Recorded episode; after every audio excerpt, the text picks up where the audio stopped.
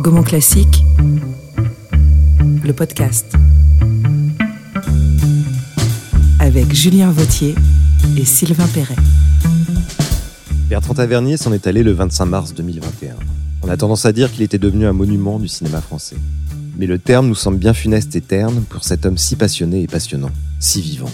On pourrait croire qu'il laisse un vide derrière lui, des cinéphiles orphelins. On préfère au contraire se dire qu'on est loin d'avoir fait le tour de son héritage. Ses films tout d'abord, une trentaine tout confondu, un cinéma populaire au sens le plus noble du terme, et exigeant. De la passion Béatrice à Capitaine Conan, de L627 à Que la fête commence, réflexion intime ou épopée formidable, forcément formidable, son cinéma s'apparente à une déambulation à travers des passions et mythes français qui semblent toujours se poser cette double question. Qu'est-ce qu'une histoire et comment filmer l'histoire? Celle avec un grand H. La réponse, elle se trouve certainement dans son dernier film, son voyage à travers le cinéma français. Puisque tout voyage est aussi une histoire, celui-ci est peut-être l'évidence ultime de son parcours. Cet homme qui a dédié totalement sa vie au cinéma était un cinéphile acharné, à qui rien ne faisait plus plaisir que de transmettre sa passion. Quelle plus belle idée alors que de se mettre soi-même en scène pour partager avec le plus grand nombre son érudition cinéphilique. Revisiter l'histoire du cinéma français tout en se racontant, exposer son ravissement comme ses doutes, ou comment faire son autoportrait à travers les films des autres. Et comme une ultime pirouette de cet homme à la fois humble et facétieux, s'il semble ainsi boucler la boucle, c'est en fait pour mieux nous faire repartir pour un tour, pour 100 tours d'un cinéma dont on ne finit pas de redécouvrir les contours. Bonjour à toutes et à tous et bienvenue dans ce nouveau numéro de Gaumont Classique le podcast. Bonjour Julien. Bonjour Sylvain. Et vous l'avez compris après cette longue intro, mais qui était forcément nécessaire, nous allons parler de Bertrand Tavernier. Alors pas Bertrand Tavernier, euh, le, le, cinéaste, on va, on va évoquer quand même ses multiples casquettes, mais on va surtout s'intéresser euh, à Bertrand Tavernier, le passeur. Pourquoi? Parce que, euh, pour être prosaïque, bah, on va dire déjà qu'il y a une actualité, et puis que du côté de la plateforme, on vient de mettre il y a quelques jours le voyage ce fameux voyage à travers le cinéma français, euh, ce documentaire de 3h10, 3h15, qui est une somme incroyable de connaissances et d'envie. C'est-à-dire que prévoyez pas 3h15 pour regarder le documentaire, prévoyez 15 heures parce que vous regardez le documentaire, vous prenez des notes en même temps et puis après vous allez regarder des films. Peut-être faut repréciser rapidement le parcours de Tavernier euh, cinéphile parce que euh, en tout cas de ses nombreuses activités. Tout à fait. Parce que c'est quand même une vie entière euh, totalement euh, dédiée au cinéma et pas que le cinéma français, évidemment. Euh, il avait commencé par fonder un ciné-club, le Nickelodeon, au début des années 60. Il a été attaché de presse pour Godard ou Stanley Kubrick. Il a été critique au cahier du cinéma comme à Positif, ainsi qu'un d'autres revues. Et ça a son importance, on en parlera euh, tout à l'heure. Il est l'auteur d'un ouvrage incontournable, ce 20 ans de cinéma américain devenu 30 ans, puis 50 et bientôt, on l'espère, 100 ans de cinéma américain, qui, devrait être donc euh, réédité prochainement mais aussi surtout, il est le président fondateur aux côtés de son ami Thierry Frémaux de l'Institut Lumière à Lyon, cinémathèque nationale au même titre que celle parisienne, qui œuvre pour la conservation et la diffusion du cinéma de patrimoine et au sein de laquelle a lieu chaque année le, le festival Lumière. Mais Tavernier, ça a été aussi un blogueur pionnier. Il tenait vraiment un blog de manière très régulière et, et ce depuis, depuis de nombreuses années ou encore un directeur de collection chez Actes Sud, euh, puisqu'il s'occupait d'une collection qui était entièrement dédiée aux romans euh, de western. C'est très compliqué de parler de Tavernier parce qu'on on se lance dans des, des, explications un peu grandes, et c'est pour ça que son, son partir du prisme du passeur euh, nous semblait quelque chose d'assez intéressant et nous demander si Tavernier n'est pas le dernier pasteur, n'était pas le dernier passeur. Mais commençons par le commencement. Un extrait. C'est peut-être dans ce jardin que tout a commencé. Ce jardin qui abritait une maison où je suis né. J'y ai filmé Philippe Noiret qui recherchait son passé, comme moi maintenant. Et aussi mon père pour qu'il me parle de ses années de guerre. De Louis Aragon que mes parents avaient caché pendant de longs mois. Et qui écrivit Il n'y a pas d'amour heureux pour ma mère ce qui jouait un rôle important plus tard dans ma vie quand je défendais Pierrot le Fou de Jean-Luc Godard. Mais n'anticipons pas.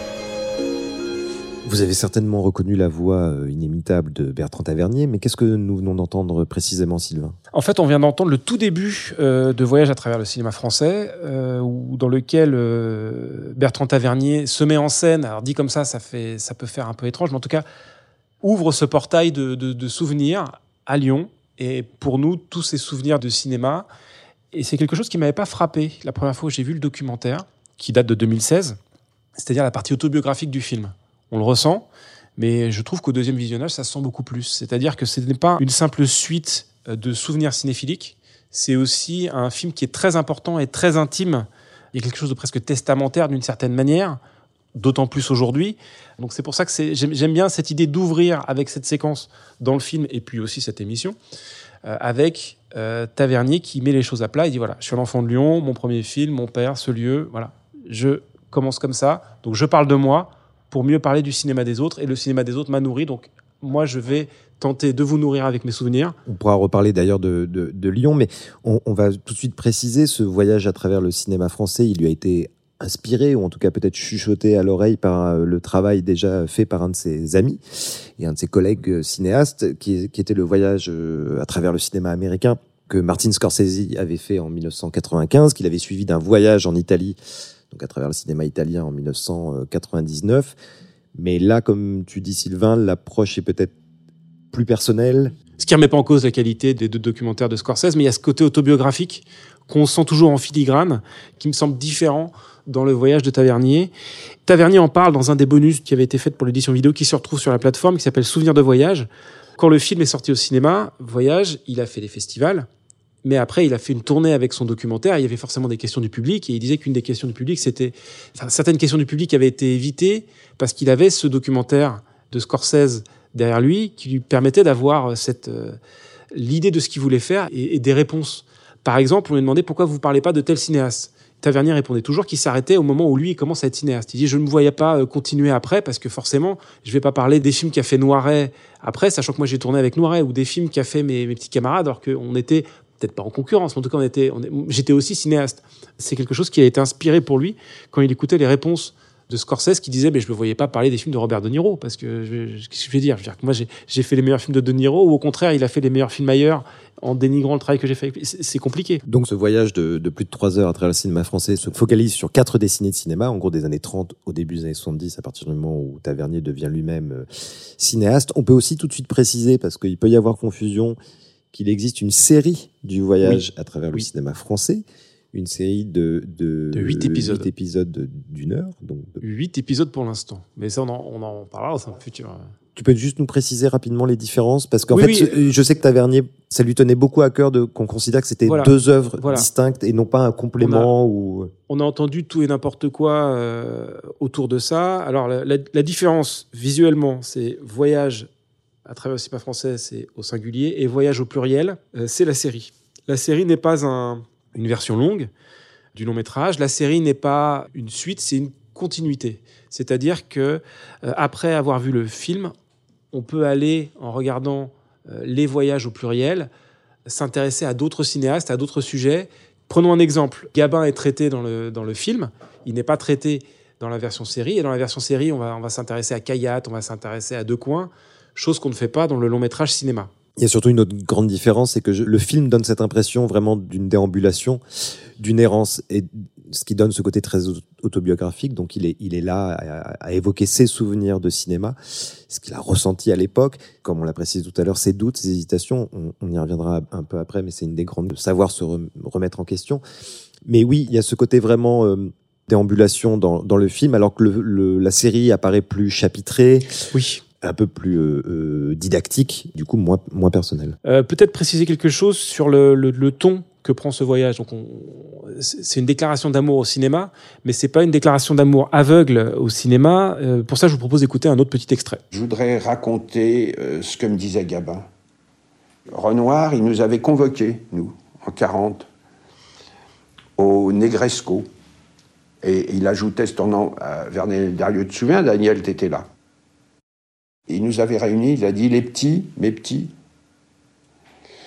Je vous ai réunis parce que je vais vous dire, je vais partir pour les États-Unis pour les convaincre du bien fondé du régime du maréchal Pétain. Et Gabin me disait, même que ça m'a foutu un choc, j'avais été plutôt quand même un enfant du Front Popu.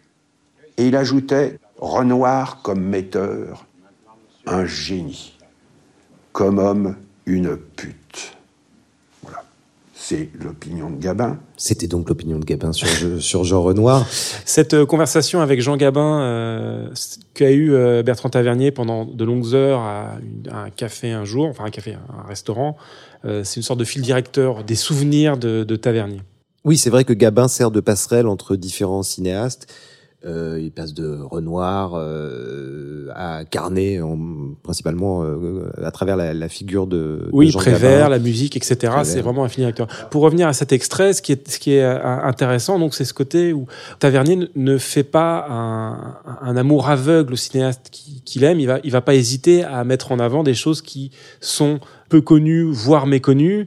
Euh, je pense à un autre extrait aussi avec Melville qui a beaucoup circulé à une époque, euh, une dispute entre Melville et, et, Belmondo sur le tournage, qui sont quelque chose qui paradoxalement pourrait nuire au ton du film. Et au contraire, je trouve que ça le, ça l'habille, ça le, ça, ça, fait grandir le film et ça rend encore plus sincère l'amour d'un passeur comme Tavernier pour euh, une figure mais sans pour autant oublier les, les, choses qui sont en contradiction avec les idées de Tavernier. Euh, à ce moment-là. Oui, parce qu'on a oublié de préciser que Tavernier était aussi connu pour son engagement. C'était un homme de gauche qui s'était engagé auprès des sans-papiers euh, contre la double peine. Euh, voilà. D'ailleurs, si, si Tavernier a choisi de passer cet extrait-là, c'est que ça, euh, au-delà de ce que ça dit sur sur la relation entre Gabin et Renoir, ça dit beaucoup de, de, de la sensibilité euh, de Tavernier euh, sur ces sujets-là. Mais effectivement, ce qui est très beau dans l'approche de, de Tavernier, que ce soit d'ailleurs dans ses écrits comme dans le film, c'est quelqu'un qui n'a jamais hésité à se remettre en question, même dans ses goûts, même dans ses choix, qui s'est toujours interrogé. C'est une espèce de, désolé pour cet anglicisme, mais de working progress constant en fait, de, de travailler et de, de, de, toujours se questionner. Il pouvait être critique avec certains monuments, ou en tout cas moins sensible. On pense peut-être à, à, Wells, parce qu'il il, il, s'en était pas caché parfois. Et, euh, et effectivement, euh, s'emballer pour euh, un film beaucoup plus, ou des cinéastes plus obscurs.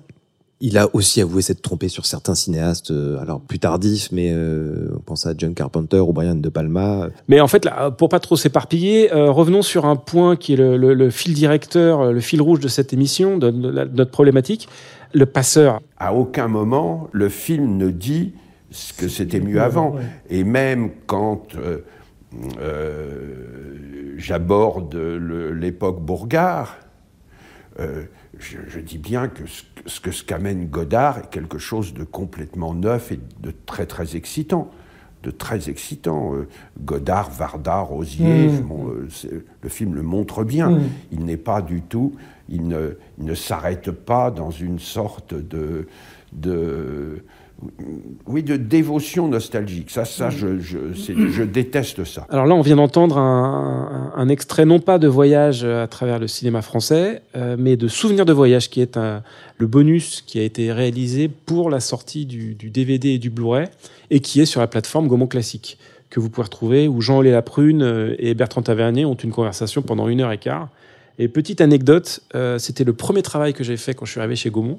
C'est très mal filmé, je suis pas certain que ce soit très bien cadré, mais je sais que j'ai jamais eu de, on n'a jamais eu de retour là-dessus parce que j'ai eu la chance d'avoir donc Tavernier comme sujet. Et Tavernier, on le lançait, même si le son est pas parfait, etc. Ça reste passionnant et pendant une heure et quart, on boit les paroles. Tavernier était connu comme un cinéphile passeur, cette envie de partager. Ils sont pas beaucoup de cinéphiles, de, de cinéastes, pardon, euh, passeurs. Euh, on a cité euh, Martin Scorsese, on pourrait citer. Quentin Tarantino dans une d'une certaine manière ou Joe Dante. En France, on a Gans, on a Boukrieff, qui sont des anciens journalistes. Ce qui était aussi le cas de Tavernier. Est-ce que un passeur de, est forcément un journaliste? Est-ce que tout journaliste est forcément un passeur? Non, je pense pas. Non, non, non, parce que après, ça dépend du, du, du point de vue du journaliste sur ce, son cinéma. Les cahiers du cinéma ont et positif aussi. Il faut pas non plus être euh, simplifier la chose, mais on détruit beaucoup d'icônes et en ont défendu plein. C'était quand même des passeurs, même quand ils donnaient une vision du cinéma. Tavernier avait, avait à même d'ouvrir le cinéma au plus grand nombre.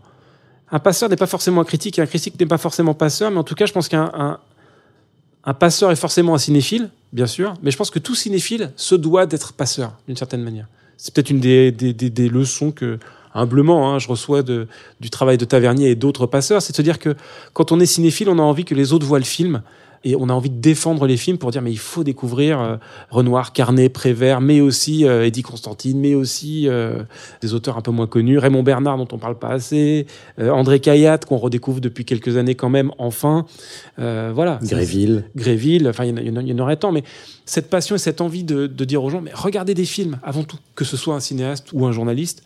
Je trouve que c'est quelque chose d'assez beau et c'est pour moi ce qui définit le rôle de passeur. Le passeur, c'est celui qui va faire le lien entre toutes les œuvres et qui va revenir, qui fait un voyage comme un explorateur et qui revient, qui dit voilà, j'ai fait une cartographie, allez là, là, là, là. Avec cette spécificité qu'il est un spécialiste de sa propre discipline, un peu comme Umberto Eco euh, en littérature.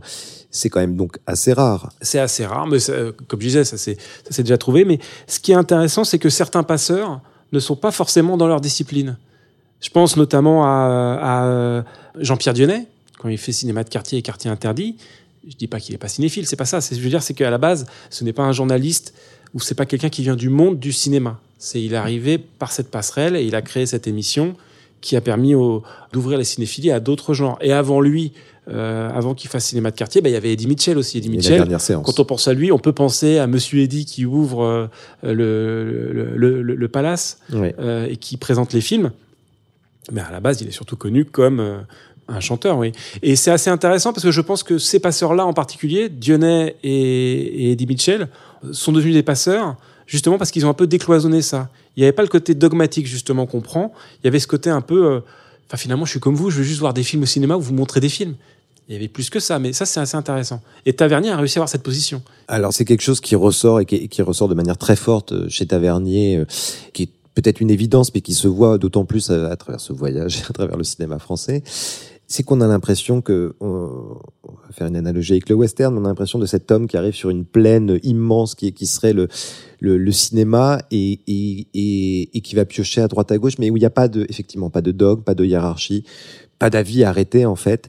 Et il y a une espèce d'envie de tout mettre à plat, de tout pacifier. Il a écrit dans les cahiers du cinéma, il a écrit dans Positif, on sait qu'il est plutôt d'un côté positif, mais ça l'a jamais empêché de parler de la nouvelle vague. Voyage, euh, le film s'ouvre avec une citation de, de, Godard. Euh, il déclare son amour de Godard dans le film à plusieurs reprises, en expliquant qu'il a, qu'il a tout bouleversé et qu'on fait plus de cinéma après euh, à bout de souffle comme avant. Et puis il défend aussi Truffaut. Il dit que, on a un extrait des 400 coups dans le film où il dit, que c'est peut-être un, truc qui va le plus bouleverser. Et il avait même ce rapport-là, puisqu'on parlait tout à l'heure d'un autre grand euh, critique considéré comme un grand passeur lui aussi, qui est, Serge Danet. Serge Danet qui n'avait jamais été tendre avec euh, les films de Tavernier cinéaste, qui était toujours très critique. Mais lorsqu'il a dû être invité à l'Institut Lumière, à la demande de Thierry Frémaux, évidemment, Tavernier l'a quasiment accueilli à bras ouverts. En tout cas, il avait précisé, il avait dit cette phrase il n'y aura jamais de liste noire à l'Institut Lumière. Ça, je crois que c'est dans le livre. Euh, tu peux peut-être nous en parler. Oui, alors oui, oui, il faut, il faut absolument euh, préciser euh, la sortie de, de, ce livre signé Thierry Frémaux avec ce joli titre. Si nous avions su que nous l'aimions tant, nous l'aurions aimé davantage. Livre sorti chez Grasset, qui est évidemment une ode à l'amitié entre Thierry Frémaux et euh, Bertrand Tavernier que Thierry Frémaux a écrit donc après la disparition euh, de Tavernier et que je vous recommande évidemment. Donc il raconte toute son histoire euh, d'amitié et voilà, qui est évidemment bourré d'anecdotes, de leur tournée aux États-Unis quand ils allaient présenter des films, parce qu'ils ont présenté le montage de films que Thierry Frémaux avait fait des, des Frères Lumière. Ils ont fait toute une tournée aux États-Unis ensemble pour présenter les films, parce que pas oublié de préciser, on, l'a dit tout à l'heure, mais Tavernier adorait présenter les films en salle. il était à la fois ce, timide et en même temps, il adorait, c'était vraiment, il était presque aussi euh, connu pour ça, quoi. Donc euh, un passeur par l'écrit, par l'image, mais aussi euh, physiquement, physiquement réel, quoi, présent dans les salles. Il a écumé un nombre de salles incalculable, et pas seulement pour ses films, mais aussi beaucoup plus pour présenter les, films, les films des autres. Et parmi les anecdotes, moi, il y en a une que j'aime beaucoup, qui est, qui est rapportée dans le livre, c'est Tavernier pour exprimer sa joie quand Thierry Frémaux lui annonce qu'il accepte de devenir euh, sélectionneur pour Cannes, mais qu'il a quand même réussi à négocier, à, conserver son poste à l'Institut Lumière, puisque je reprécise qu'ils ont travaillé ensemble à, à l'Institut Lumière à Lyon. Tavernier, euh, ayant toujours un peu de mal à exprimer euh, son amour, tout simplement, lui répond par quelques considérations sur la sobriété de la mise en scène de, dans les westerns de, de Bud Botiker, euh, non précisément dans un western de Bud Botiker, dans Comanche Station. C'était vraiment sa façon à lui d'exprimer sa joie et, euh, et, je trouve que ça en dit beaucoup sur euh, voilà sur le personnage Tavernier. On parle de, donc de, de, de Tavernier passeur, on le redit, mais on est obligé de faire un parallèle avec le Tavernier cinéaste. Est-ce que justement une des figures n'a pas pris le pas sur l'autre aujourd'hui? C'est toujours très difficile comme question je pense qu'effectivement le, le, passeur a peut-être pris un petit peu le dessus, en tout cas dans, pour tout cinéphile, parce qu'il est, il était tellement présent partout. euh, évidemment avec le voyage, mais dans un nombre incalculable de bonus. Je, crois que d'ailleurs euh, Thierry Frémaux, dans son livre, précise le nombre de bonus qu'il a fait pour la collection de western chez Sidonie, c'est qu'on est à plus de 300. Oui, il en a fait pour Arte. Un des derniers suppléments qu'il ait fait, c'était, et il était déjà malade à ce moment-là, c'était pour, euh, pour un, film de Gilles Grangier qui est sorti chez nos camarades de Pâté. Et je me souviens que les, j'en avais parlé avec les gens de Pâté quand ils, nous, ils avaient annoncé leur line-up et ils expliquaient qu'ils avaient un bonus en disant que voilà, il a vraiment tenu à le faire, etc. Et... Oui, non, mais d'ailleurs Thierry Frémaux dans son livre, les, deux derniers chapitres sont, sont très émouvants parce qu'il raconte donc la, les derniers jours de Bertrand Tavernier en précisant que voilà, tant qu'il pouvait, il regardait des films, il écoutait de la musique. D'ailleurs, on pourrait, on n'a pas assez parlé de la musique, mais c'est quelque chose de très frappant euh, dans euh, Voyage euh, à travers le cinéma français. On sait que Tavernier était un grand, grand amateur et, même plus, parce qu'il en avait aussi une connaissance encyclopédique du jazz. Il en a d'ailleurs fait un film euh, très singulier euh, autour de minuit. Mais c'était aussi un grand amateur de compositeur de musique de film. Et c'est frappant à quel point, quand il parle de cinéma, il met quasiment au même niveau les cinéastes et les compositeurs de, films. C'est vrai. C'est peut-être une, des autres différences avec les deux documentaires de Scorsese. Effectivement, euh, au-delà des réalisateurs, au-delà des scénaristes, au-delà des acteurs, de certaines figures tutélaires comme Gabin ou d'autres, Tavernier, effectivement, passe un moment assez important à parler de, des compositeurs de musique, notamment Maurice Jobert. Et je trouve que ces lectures sont assez passionnantes. C'est pas une lecture qu'on a l'habitude d'entendre et elle est extrêmement pertinente finalement de prendre, de mettre au même niveau, comme tu disais tout à l'heure, à la fois euh, des choses qui qu'on n'a pas l'habitude de mettre au, même niveau. C'est-à-dire que la personne qui fait la musique, c'est la personne qui fait la musique. C'est quelqu'un qui arrive après sur le et qui, vient plus ou moins habiller comme il peut la, la, la, la pensée du cinéaste, de l'auteur. Euh, total sur son œuvre. Ben non, Bertrand Tavernier avait une autre image. Effectivement, il y a tout un passage sur Maurice Jobert notamment, où il défend François Truffaut qui est allé réenregistrer des musiques de, de Maurice Jobert. Peut-être préciser ce qu'a fait Maurice Jobert. Euh... Oui, il a fait la musique de La Talente notamment, c'est une de ses plus célèbres. Et euh, ses compositions avaient disparu et on n'avait pas d'enregistrement. Et euh, François Truffaut a, a, fait réenregistrer des musiques pour l'histoire d'Al-H. Pour un de ses films, il allait réenregistrer des compositions euh, de, de, Maurice Jobert pour les inclure dans son film, ce qui a donné enfin la possibilité de réentendre ces musiques euh, au-delà des, au-delà des films. Jobert est sans doute le plus grand compositeur de musique de film de ces années-là. Le plus varié, le plus audacieux, celui qui comprend le cinéma de manière très intime, très forte, qui comprend ce que c'est que la mise en scène. Passer un certain nombre d'extraits de La Talente, c'est aussi un moyen de rendre hommage à Jean Vigo. Il y a entre les deux hommes une compréhension qui est intime dans leur façon d'utiliser le son, la musique, de se servir des sons du film pour faire démarrer un thème. Alors il y aurait tant de choses à dire encore sur Bertrand Tavernier. Une dernière comme ça rapidement, je pense à, à à la manière dont il rapproche Robert Bresson et Jacques Tati, par exemple. Il y a des choses quand même très, très, très passionnantes. Parce qu'on n'aurait pas forcément pensé comme ça à rapprocher le cinéma de, de Bresson et de, et de Tati. Et puis quelques petites pointes d'humour. Nous préciser que par exemple, il y a un certain Patrick Balkany qui danse dans la scène d'ouverture du restaurant de Playtime de Jacques Tati. Voilà, on pourrait, on pourrait discuter longtemps et on n'en fera jamais le tour, comme on le disait en introduction de, de ce numéro de, de Bertrand Tavernier et, on y, on y et de son héritage. Et on y reviendra euh, très très très très très prochainement euh, sur Bertrand Tavernier euh, et son voyage à travers le cinéma français. N'essayez pas de parler. Vous bougez juste un peu la tête, comme ça. Oui Non. D'accord Avant d'être ici, dans cette chambre, vous ne vous rappelez vraiment rien Une autre personne, un autre endroit Docteur Doulin. Michel. D'accord Michel. Qu'est-ce qu'on vient d'entendre, Sylvain? Un extrait de Piège pour Cendrillon de Kayat. Pourquoi avoir choisi cet extrait? Déjà parce que le film est très bien, mais ça je vais vous en parler et je vous le recommande.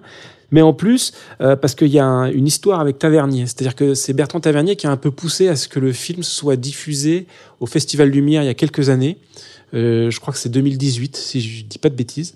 Et il n'avait pas vu le film, mais il voulait absolument que le film passe. Et donc, euh, le film était bloqué pour des histoires juridiques. Et euh, sous son insistance et sous le, le, le, le travail euh, qui a été fait en interne par mes, mes, mes, camarades du juridique, le film a pu enfin être exhumé et le film était bloqué euh, depuis de très longues années, à part une diffusion à télé dans les années 70, je crois, le film avait, avait plus ou moins disparu. C'était au Festival Lumière en 2019. C'est ça, merci beaucoup. C'est lors d'un hommage à André Caillat, un des nombreux cinéastes que Bertrand Tavernier a défendu. Et pour l'anecdote, une fois que euh, Bertrand Tavernier l'a vu, il a trouvé que le film n'était pas très bon. Je le dis, enfin voilà, il, ça, mais je suis pas forcément d'accord avec lui sur le sur la question. Non, mais pour dire qu'il était prêt à se battre pour montrer des films, même s'il les trouvait pas très bons lui-même. Jamais je l'ai entendu euh, dire du mal de films en public, etc. Ça, c'est vraiment quelque chose qu'il pouvait dire plus ou moins en off. Voilà. Mais quand même, là, je vais aller contre son sens parce que je trouve que le film est extrêmement intéressant. Euh, déjà parce que c'est un kayak qui n'est pas un kayak tel qu'on l'attend. C'est un kayak euh, artisan dans le bon sens du terme. C'est-à-dire que c'est pas un film qui porte immédiatement les traces, les obsessions de Kayat pour la justice, pour la, pour la loi, pour euh, l'ordre. C'est un cinéaste qui garde cette image de, de cinéaste à thèse. C'est ça, cinéaste avocat. Voire, voilà, question, avocat. Et là, en fait, il prend un, un livre qui a eu un écho énorme à l'époque, qui est donc Piège pour Cendrillon, écrit par Sébastien Japrisot et il l'adapte, il le porte à l'écran. Et je crois que Japrisot non plus n'aimait pas tellement le film. Mais on est plusieurs. Mais de, de, de, de quoi s'agit-il, Cendrillon Alors, le, le, film suit euh, une, une jeune femme euh, interprétée par Danny Carell qui a perdu la mémoire suite à un incendie. Et dans cet incendie, une personne qui lui ressemble fortement, je ne vous dis pas qui, serait décédée. Donc, qui est cette jeune fille? Est-ce que c'est euh, c'est la personne qu'elle dit être ou est-ce que c'est la personne qui lui ressemble? Est-ce que même cette jeune fille le sait? De quelle année date le film? De 65, si je ne dis pas de bêtises. Comme ça, il y a des échos au vertigo ah bah, d'Alfred Hitchcock. Bien sûr. Il y a un écho aussi avec les romans de Boileau et Narcejac qui jouent un peu sur ce genre, ce genre de thématique. Je trouve que, à partir de cet argument, il y a un vrai travail avec l'actrice, Dani Carell, qui interprète non pas un rôle, non pas le, deux rôles, mais même trois rôles, parce qu'en fait, elle joue cette fille amnésique et les deux personnages euh, dont on va avoir en flashback qui elles étaient, pour essayer de se dire, mais alors c'est tel personnage ou tel personnage? On n'arrive plus à savoir. Ah ben non, ça doit être elle. Ah ben non, regarde, il y a ça, c'est pas possible. Et donc ce jeu est extrêmement euh, savoureux. Et comme le dit Danny Carell dans, dans, dans l'interview qu'on a faite au moment de la ressortie du film en, en, en DVD, il dit ah là là, si on avait eu un, un, un Clouseau à la mise en scène, ça aurait donné quelque chose de terrible. Donc même elle était critique avec euh, avec, avec Kayat. Elle était très contente d'avoir revu le film. Elle disait qu'il trouvait des choses fabuleuses. Après, euh, on est quelques-uns. Il y a Marc Moquin que je salue, que tu connais bien aussi, euh, de Revue et Corrigé, qui, qui, a tellement aimé le film quand il l'a vu, qu'il a décidé d'acheter les droits pour essayer de le, de le, distribuer en salle. Ce qui est quand même assez, assez incroyable, qui montre que je suis pas tout seul à défendre le film euh, envers et contre tous. Et malheureusement, il y a un confinement qui, qui arrive à et ce moment. oui, bon, ça c'est autre chose et, et, voilà. Et mais euh, non, non, le, le film est, est, assez admirable. Je précise aussi que la photo est de, de Armand Tirard, qui est un, un chef opérateur assez incroyable qui s'amuse à plusieurs reprises avec le film et qui expérimente certaines choses avec le, cinéaste et qui fait que, à mon avis, si vous deviez voir deux Kayats, au-delà de ceux qui sont des classiques, il y a celui-là à voir, Piège pour Cendrillon, et il y a Œil pour Œil, qui est une adaptation d'un livre de Vaikacha qui est extraordinaire. Deux hommes dans un désert, et c'est tout. Mais c'est euh, assez fabuleux à se demander si Kayat n'aurait pas gagné à faire plus de polar pur et d'adaptation. Restons sur cette question peut-être. Eh bien, restons sur cette question et allons euh, rapidement voir euh, Piège pour Cendrillon, donc disponible bien évidemment sur, sur la plateforme Gaumont Classique. Gaumont Classique. Merci Sylvain. Merci Julien. Euh, on remercie aussi euh, évidemment Antoine Dabrowski et Hugo Cardona à la réalisation euh, aujourd'hui. Et on se dit à dans 15 jours pour un nouveau numéro de Gaumont Classique, le podcast.